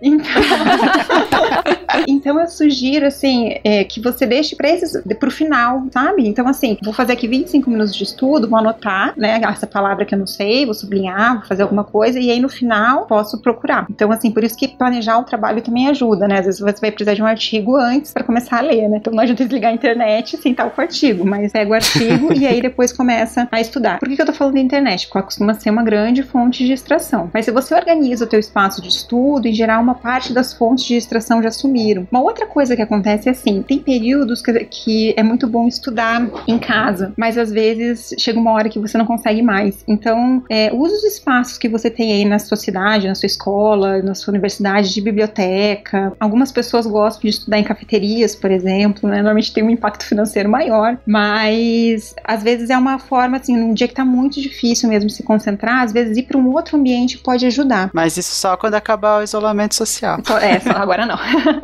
É, não, por enquanto não vai rolar, não. Muda de cômodo da casa, gente, por É, enquanto. mas isso pode ser feito mesmo em casa. Então, por exemplo, normalmente você tem a escrivaninha, né, um espaço onde você estuda, né, que é o, é o mais comum tal. E aí, mas assim, chega um dia que você só de olhar pra ela, você já dá um. Então, assim, ah, hoje eu vou excepcionalmente estudar um pouquinho no sofá, que é pra dar uma variada e aí não ter essa questão. É importante você ter uma, né, uma rotina, mas eventualmente essas quebras podem ajudar quando nos períodos que as coisas já não estão mais evoluindo. Então, eu sugiro que você tenha sempre um planinho B de estudo aí para aqueles dias que são mais complicados. A outra coisa é antes de sentar para estudar, já pega um copinho d'água, né? Porque qual coisa que dá sede estudar. É, enfim, e, e, e realmente assim, o, como o André falou, o Pomodoro, ele dá uma, ele, esses 25 minutos eles são muito legais, porque em geral é um, um período que você consegue se concentrar, você vai ter vontade no banheiro, mas você sabe que dali 5 minutinhos você pode levantar. É, então assim, você acaba conseguindo se concentrar um pouco melhor, né? Então, é, algumas das dicas são essas, assim. E a outra coisa é, você pode, é, depois de um, um período de estudos, você pode é, programar para você mesmo pequenas recompensas também, né? Nem sempre funciona, gente, porque quando é a gente mesmo dando recompensa pra gente mesmo, às vezes dá meio ruim, sabe? Mas, assim, é uma, uma possibilidade. Então, assim, ah, já que eu já estudei 20 minutos, agora sim, eu posso ficar uns minutinhos no Twitter, posso jogar um, um joguinho, posso fazer alguma coisa que eu acho mais interessante. É, até tem alguns. Eu já testei alguns aplicativos, né? Aplicativos, né? Extensão de navegador de Pomodoro que ele, que ele dá a opção de bloquear alguns sites, inclusive.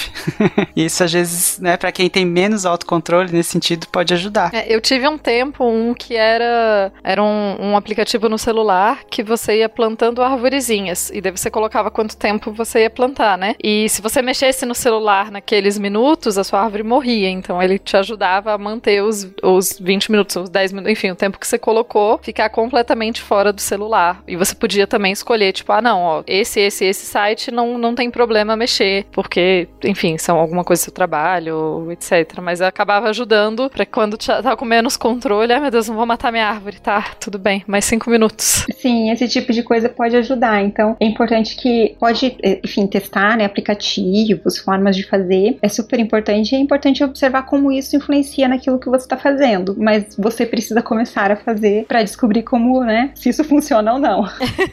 E aproveitar esses momentos mesmo de sentimentos e procrastinação pra observar também, né? O que, com- o que, que você está sentindo, como que está acontecendo, porque isso, aquilo que a Marcela tinha falado antes de aceitar, que a gente não consegue fazer sempre, às vezes também é uma forma de aceitar, né? De praticar essa curiosidade sobre si mesmo, sobre o próprio comportamento. Sim, é super importante a gente observar o que a gente faz, assim, e como a gente reage frente a cada coisa. E, enfim. Eu acho que, é, enfim, quase achismo, mas é importante lembrar que você não precisa ser produtivo o tempo todo, né? Para não e não se compare, porque o mundo parece que o resto do mundo tá sendo super produtivo e só você não. Quando na verdade tá todo mundo lidando com a sua produtividade e com o seu trabalho de formas diferentes, assim. Então não adianta nada você ficar nessa de, não, mas eu sei que tal pessoa terminou isso daqui em tanto tempo e eu tenho que terminar. Não, eu, meu amigo que me indicou esse curso fez esse curso em tanto tempo e eu já fiz em menos tempo, mais tempo, enfim, tá tudo bem. Você não tem que produzir loucamente o tempo todo. Isso faz parte de um momento histórico que você tá vivendo. Calma. Sim, super importante, assim, não se comparar, né? E a gente tem muito. Acho que com as redes sociais isso ficou muito evidente, né? A pessoa tá estudando, ela tá lendo um livro, e aí você sabe, porque ela tá tirando fotos do livro, né? É, quem nunca, né? Tipo, Nossa, sim. Então, e assim, é tudo bem, a gente gosta de compartilhar, a gente, né, a gente é ser, é ser social, a gente gosta de mostrar para as pessoas uma frase interessante e tal, mas às vezes aquilo você fala, poxa, eu tô no Instagram, eu devia estar lendo, mas outra pessoa também tá no Instagram porque ela tá postando foto, então não se preocupa, tá?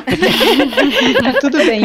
Uma outra coisa que acontece muito na universidade, assim, é, enfim, é que, que às vezes a gente também tem uma questão assim, é às vezes os professores passam mais matéria do que é possível você estudar. E assim, gente, tentem dar conta de tudo, claro. Mas tenham ciência de que nem sempre é possível. Então, tudo bem se de vez em quando algum, você não conseguir ler algum texto, tá? Então, acho que isso é importante também. Você ter noção de que. Porque às vezes aí é aquilo, né? Ah, não consegui ler esse texto, então não vou ler mais nada o resto do semestre, né? Não é assim. Tudo bem, às vezes não dá para ler, não vai dar para ler o texto todo, às vezes não vai dar para ler aquele texto específico, mas na semana seguinte tem outro material e você pode deixar esse material que você não conseguiu ler para um outro momento, enfim enfim, né? Prestar mais atenção na aula para ver se você consegue aprender aquela matéria. É muito difícil, às vezes as pessoas trabalham, estudam, ou mesmo quem não trabalha, às vezes faz um curso integral, por exemplo, às vezes tem muita matéria e realmente você não vai dar conta de tudo e tá tudo bem, sabe? Então, isso acontece com muita gente, com quase todo mundo, dependendo do curso, claro, né? Tem cursos que demandam, enfim, mais leitura, outros menos, mas é importante que você entenda que tudo bem, de vez em quando não vai dar para ler tudo mesmo, né? Talvez você tenha que aguentar a consequência de algum professor meio brabo com você,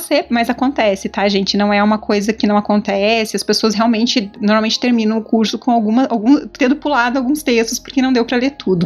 é, isso não faz de você um estudante pior, isso não faz de você uma pessoa que não tá dando conta, isso não faz de você uma pessoa que não tá certa ou que não, não, não merece estar na universidade nem nada assim. Não caiam nessas falácias, viu, gente? Sim. Isso lembra também um pouco do que a gente discutiu lá quando eu entrei no Dragões, que a gente teve episódio de saúde mental na academia. Eu acho que ele complementa algumas coisas que a gente falou lá, mas eu acredito que a gente está se encaminhando para o final e eu queria saber se alguém gostaria de dar alguma dica mais pessoal em relação à procrastinação ou o que faz. Eu não tenho dicas para dar, eu só tenho preces. vocês, vocês me as dicas, por favor. Não, tô, não estou em condições. ah, eu, deixa eu ver, eu que já, já entreguei a tese antes, mas eu procrastino com outras coisas, né? Mas eu, eu uma vez vi num seriado, um seriado muito científico na Netflix, é, aquele Jane the Virgin. Você vê altamente científico, né? Mas enfim, tá, acontece milhares de coisas no seriado e tal, e tem um momento que alguém fala, cara, quando você começar a ficar muito frustrado com alguma coisa, sei lá, você tá sentado tentando trabalhar e não tá fluindo, não tá funcionando tal, lembra de se perguntar quatro coisas. Eu tenho isso pregado na minha parede para me lembrar, tipo, inclusive lembrar porque às vezes eu fico tão frustrada e agoniada que eu não consigo nem lembrar de me perguntar isso. Fala devagar que eu vou ter que anotar. Tá, tudo bem. São quatro coisas que eu me pergunto sempre. Primeiro, você tá com fome? Quando a gente começa a se cobrar muito e estudar muito, ou enfim, a ficar muito nessa loucura do trabalho, às vezes a gente esquece que faz um tempão que a gente não comeu e que comer uma coisinha, às vezes faz toda a diferença para você voltar a trabalhar. Você tá muito cansado? Você. Há quanto tempo você não levanta? Há quanto tempo você não se espreguiça? Há quanto tempo você tá sentado tentando fazer a mesma coisa? Importante ver se tá cansado. Você tá com raiva? Será que tem milhares de outras coisas na sua vida que te deixaram num estado super fora do normal e daí por isso você não tá conseguindo concentrar? Ou você tá se sentindo muito solitário? Quanto tempo você não conversa com outra pessoa? Quanto tempo? Como que tá essa coisa que vocês tinham falado, né? De tentar se entender na parte emocional mais. Eu uso esses quatro como guia. O fome cansada funciona várias vezes, direto. Eu começo a ficar super mal-humorada e não sei o que, aí eu paro e falo, puxa, olha só, tem tipo quatro horas que eu não como nada. Aí eu levanto, como alguma coisa, pronto. Cinco minutos depois eu já tô melhor para trabalhar de volta. Tem vezes que não funciona, mas assim, é uma dica interessante de tentar se perguntar essas quatro coisas. Tupá mal-humorada é um mito, mas ok.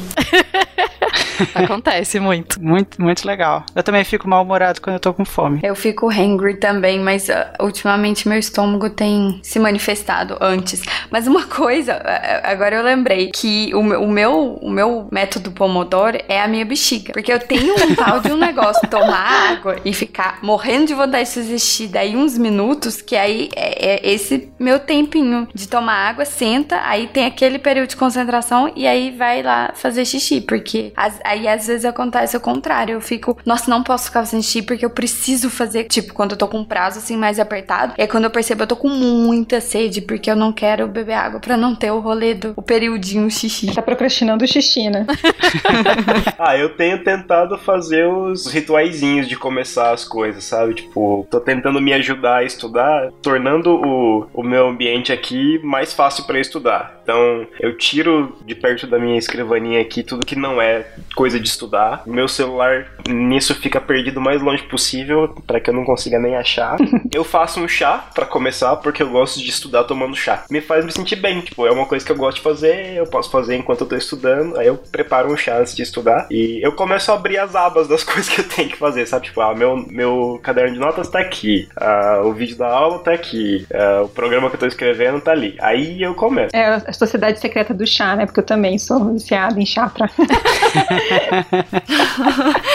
Eu acho que principalmente, gente, sejam gentis com vocês. Quando você tá procrastinando, etc., seja gentil, seja legal com você mesmo. Seja mais legal com você, porque a gente tende a ser horrível com a gente mesmo. Então tenta ser mais gentil. É uma coisa que eu venho defendendo desde o viés cognitivo. Acho que a gente tem que ter um pouco mais de autocompaixão, né? Entender que há falhas, a gente falha, e isso é ok. Todos nós falhamos, somos humanos. Pense em qual conselho você daria para o seu melhor amigo se ele viesse reclamar de uma coisa parecida e tente fazer isso consigo mesmo, né? Eu tenho uma sugestão de livro, mas eu queria perguntar antes para vocês se, se, vocês ouviram falar algum, alguma coisa negativa sobre o livro ou não, porque eu, eu desconheço. Aquele A Sutil Arte de Ligar o Foda-se, do Mark Manson, paga nós.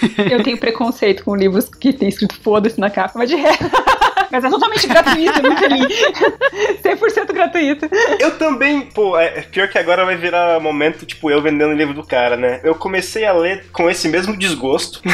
de tipo, pô, tá com uma cara de livro de coaching e eu odeio essas porra de coaching. Mas me pareceu, assim, nada do que ele tá falando ali é novo, é tudo coisa de filosofia, de psicologia desde sempre, assim, mas ele coloca de uma forma interessante, sabe? Eu, ele conta umas historinhas, ele explica o conceito e tal. E tem um capítulo que ele fala sobre esse ciclo de inspiração, motivação, ação. Ele fala exatamente assim que a gente estava falando, né? De não ficar esperando a inspiração para você ir lá e fazer o um negócio. E quanto mais envolvido com a tarefa você tá, quanto mais você age naquela tarefa, mais inspiração você tem e mais motivado para fazer ela você fica. E essa é a ideia do, do ritualzinho que eu faço no começo, sabe? Ele já faz parte da tarefa. Tipo, só de começar a abrir as, as coisas que eu tenho que abrir, de arrumar a minha mesa, eu já sinto que eu tô fazendo o um negócio. E aí eu, eu fico mais motivado para fazer, assim. Mesmo quando, tipo, pô, que dia bosta, aconteceu um monte de porcaria, tô sem dinheiro, coronavírus aí no ar, e o que, que eu faço? Eu tenho uma dica de livro que ele é interessante para quem tem dificuldades pra, tá, não é que tem dificuldades para estudar, né? Mas aí tá querendo aprender a estudar melhor, enfim. Que ele se chama Você Sabe Estudar e ele é do Cláudio Moreira Castro. Ele, que isso da, da Veja, tá, gente? Mas é bem interessante o livro, ele dá várias dicas legais, assim, de como se organizar para estudar, de como estudar mesmo, como ler um texto, como selecionar o que é mais importante, como, sabe? Enfim, ele é, é legal até para estudantes mais jovens aí de ensino médio, mas também para quem já tá na faculdade, na pós-graduação e tá sentindo uma dificuldadezinha aí de ler material, de estudar. Ele é um livro bem bacana. Cláudio de Moura Castro. Bom, gente, muito legal. É, mais alguém com alguma dica de leitura ou material? Ah, eu queria só dar uma diquinha legal. É assim, ó, gente. A gente é é muito social. Então, fazer as coisas sozinho, às vezes, é muito difícil. Então, quando você tiver, enfim, com dificuldades, estiver com medo, busque seus colegas, seus amigos, procure conversar sobre esses sentimentos, procure conversar sobre as suas dificuldades. Às vezes, peça ajuda, peça para que as pessoas leiam o que você está fazendo, porque isso diminui muito a ansiedade, melhora muito aí a, a, a sua capacidade aí de trabalhar, enfim. E você consegue, às vezes, nesse processo ter novas ideias, né? Se sentir mais acolhido. Todo mundo está no mesmo barco, então, é, procura aí amigos que você tenha né, uma certa intimidade converse com eles sobre isso, que provavelmente eles estão passando por momentos bastante similares. Depois de todas essas discussões e dicas muito interessantes sobre como a gente pode aceitar melhor nossos momentos de ócio e, e procrastinação, e qual é a relação que a gente tem com o trabalho e todas essas coisas que a gente discutiu, queria agradecer imensamente a participação da Marcela, que veio lá do Boteco Behaviorista. Eu que agradeço, muito obrigada, é sempre bom estar com vocês. Muito, muito legal. Eu agradecer então também a Natália, a Tupá e o Matheus por estarem aqui com a gente conversando sobre, tirando suas dúvidas sobre procrastinação. E era isso por hoje, gente. Tchau!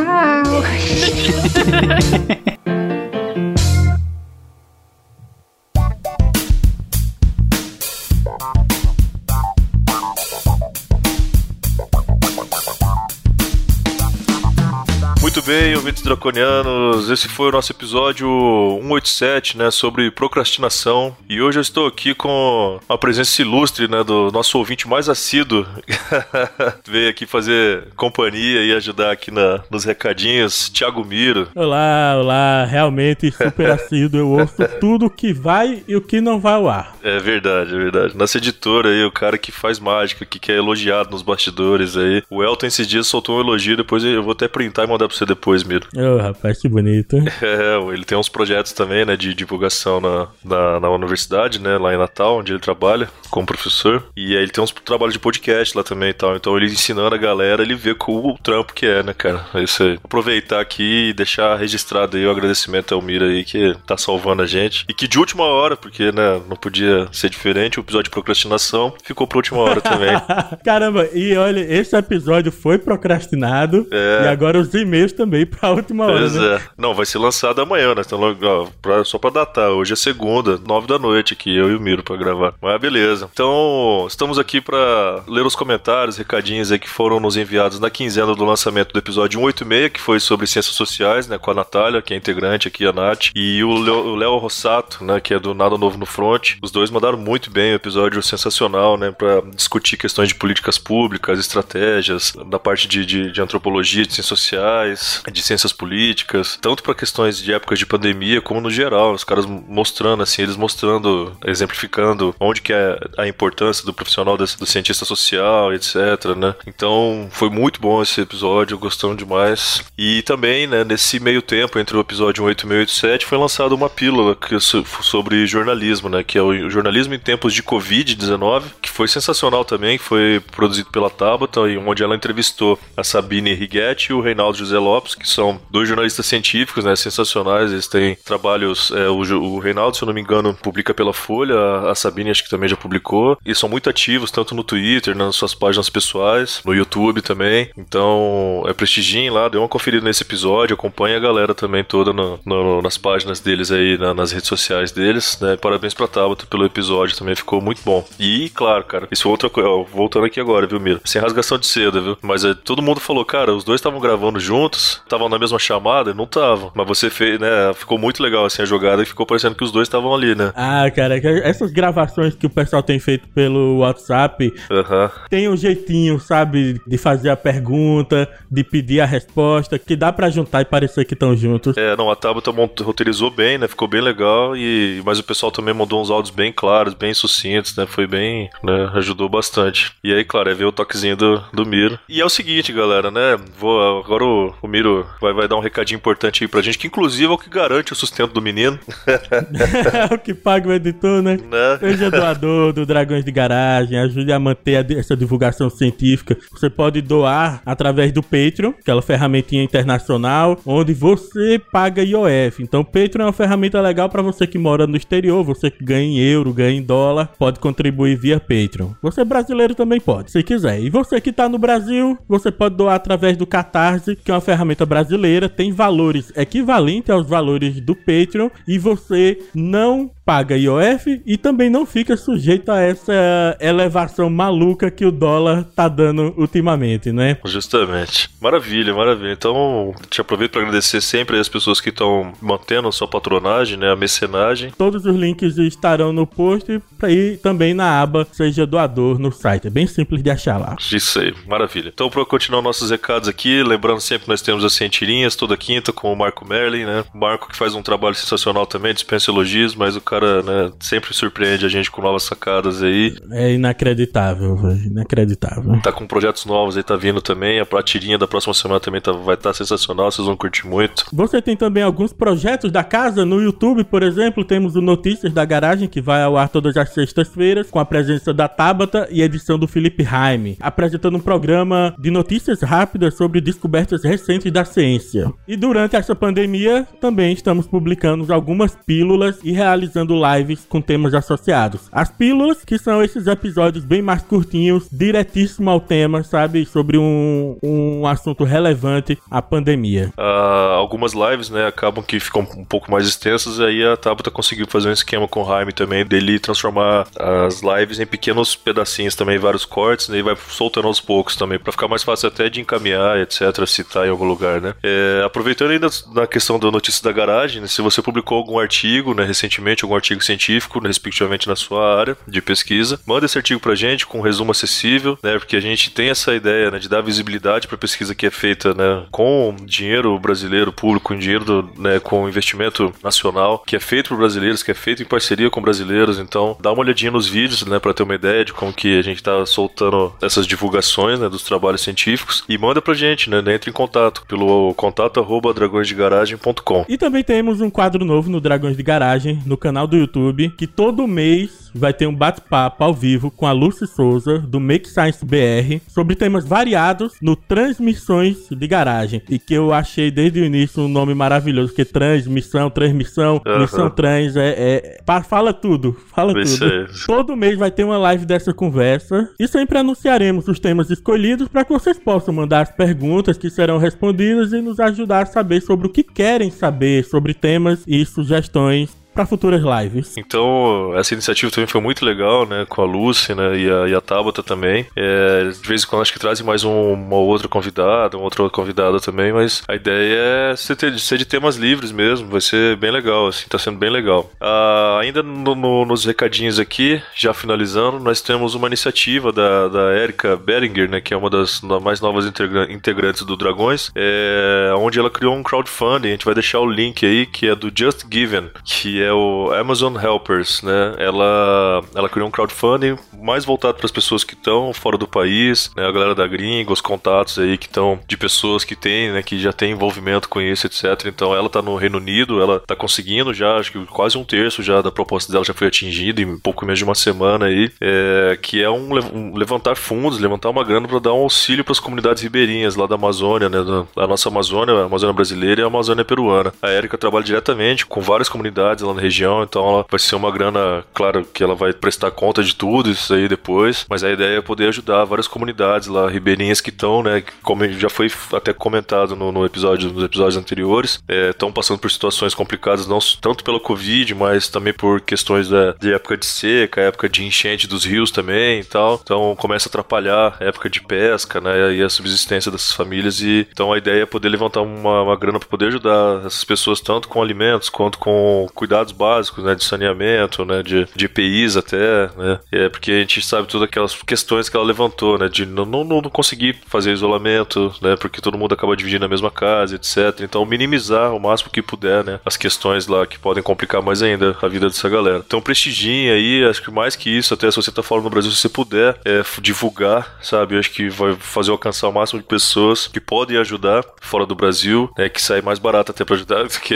aqui, a gente que tá aqui dentro, né? Mas é bem legal a iniciativa da Erika aí, a gente vai deixar o link aí pra vocês também poderem é, verificar. Excelente. E em momentos de coronavírus, nada mais de importante do que você pesquisar informação de qualidade. E além do Dragões de Garagem, você pode ir em outros canais também que divulgam ciência. Você tem os canais da iniciativa do Science Vlogs, você tem o pod- os podcasts Medicina em Debate, Microbiando, Xadrez Verbal especial sobre coronavírus toda semana com o Atila. Isso. Você tem o próprio canal do YouTube do Atila e também tem o canal do Atila no Telegram, que são as informações que ele já passa mais aprofundadas no YouTube de uma forma simples, que você pode inclusive compartilhar nos grupos de família, que são muito úteis. Justamente, cara. Ah, a gente, né, já o Dragões faz parte do Science Vlogs também, então os demais canais do Science Vlogs estão fazendo um trabalho muito legal, né, cada um trazendo suas curiosidades, entretenimento, informação. Ah, o pessoal do Medicina em Debate, né, que tem a galera inclusive que é conterrânea aí também, né, o pessoal da Sim, sim,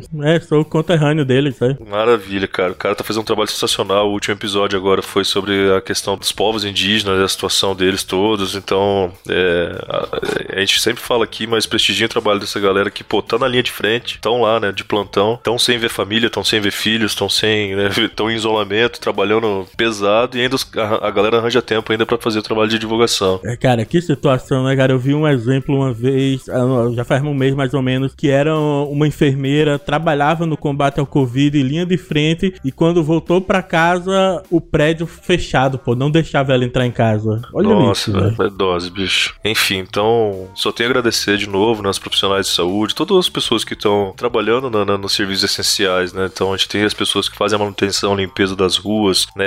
A, a parte sanitária, né? Das cidades, pô, isso é importantíssimo, né, cara? É uma curiosidade até, mas é, é verdade. Em épocas, assim, de pandemias, etc, né, cara? A saúde, né, das cidades, né, nesse momento é essencial também para que as coisas continuem funcionando minimamente, né? Imagina começa a acumular lixo na frente das casas e tal, do jeito que tá e etc. Entendeu? Então, pô, gari, lixeira, a galera que tá aí na rua, né, trabalhando pesado, motorista de ônibus, muitas pessoas que fazem a parte da, de limpeza de hospital também trabalham, né, com a parte de toda a parte, né, cara, envolvida ali nos cuidados, né, de manutenção e etc, de hospitais, clínicas, né? Todo mundo que não tem como ficar isolado, né? Exatamente. E é o mínimo que a gente tem que fazer por eles é ficar em casa, né, para não atrapalhar, não atrapalhar, não não acabar ocupando um leito que pode ser deles, né, no momento que eles precisarem. Muito bem. E assim, agora agora aqui para a gente passar para os nossos agradecimentos também, é, a gente teve novos mecenas né, nessa última quinzena, que a gente agradece demais de novo, porque a gente sabe que é difícil no momento de, de quarentena, de pandemia, etc. Todo mundo tá com as reservinhas ali, com, né, contando tudo, porque né, vai saber que, que, quanto que vai ter amanhã no bolso, mas que ainda assim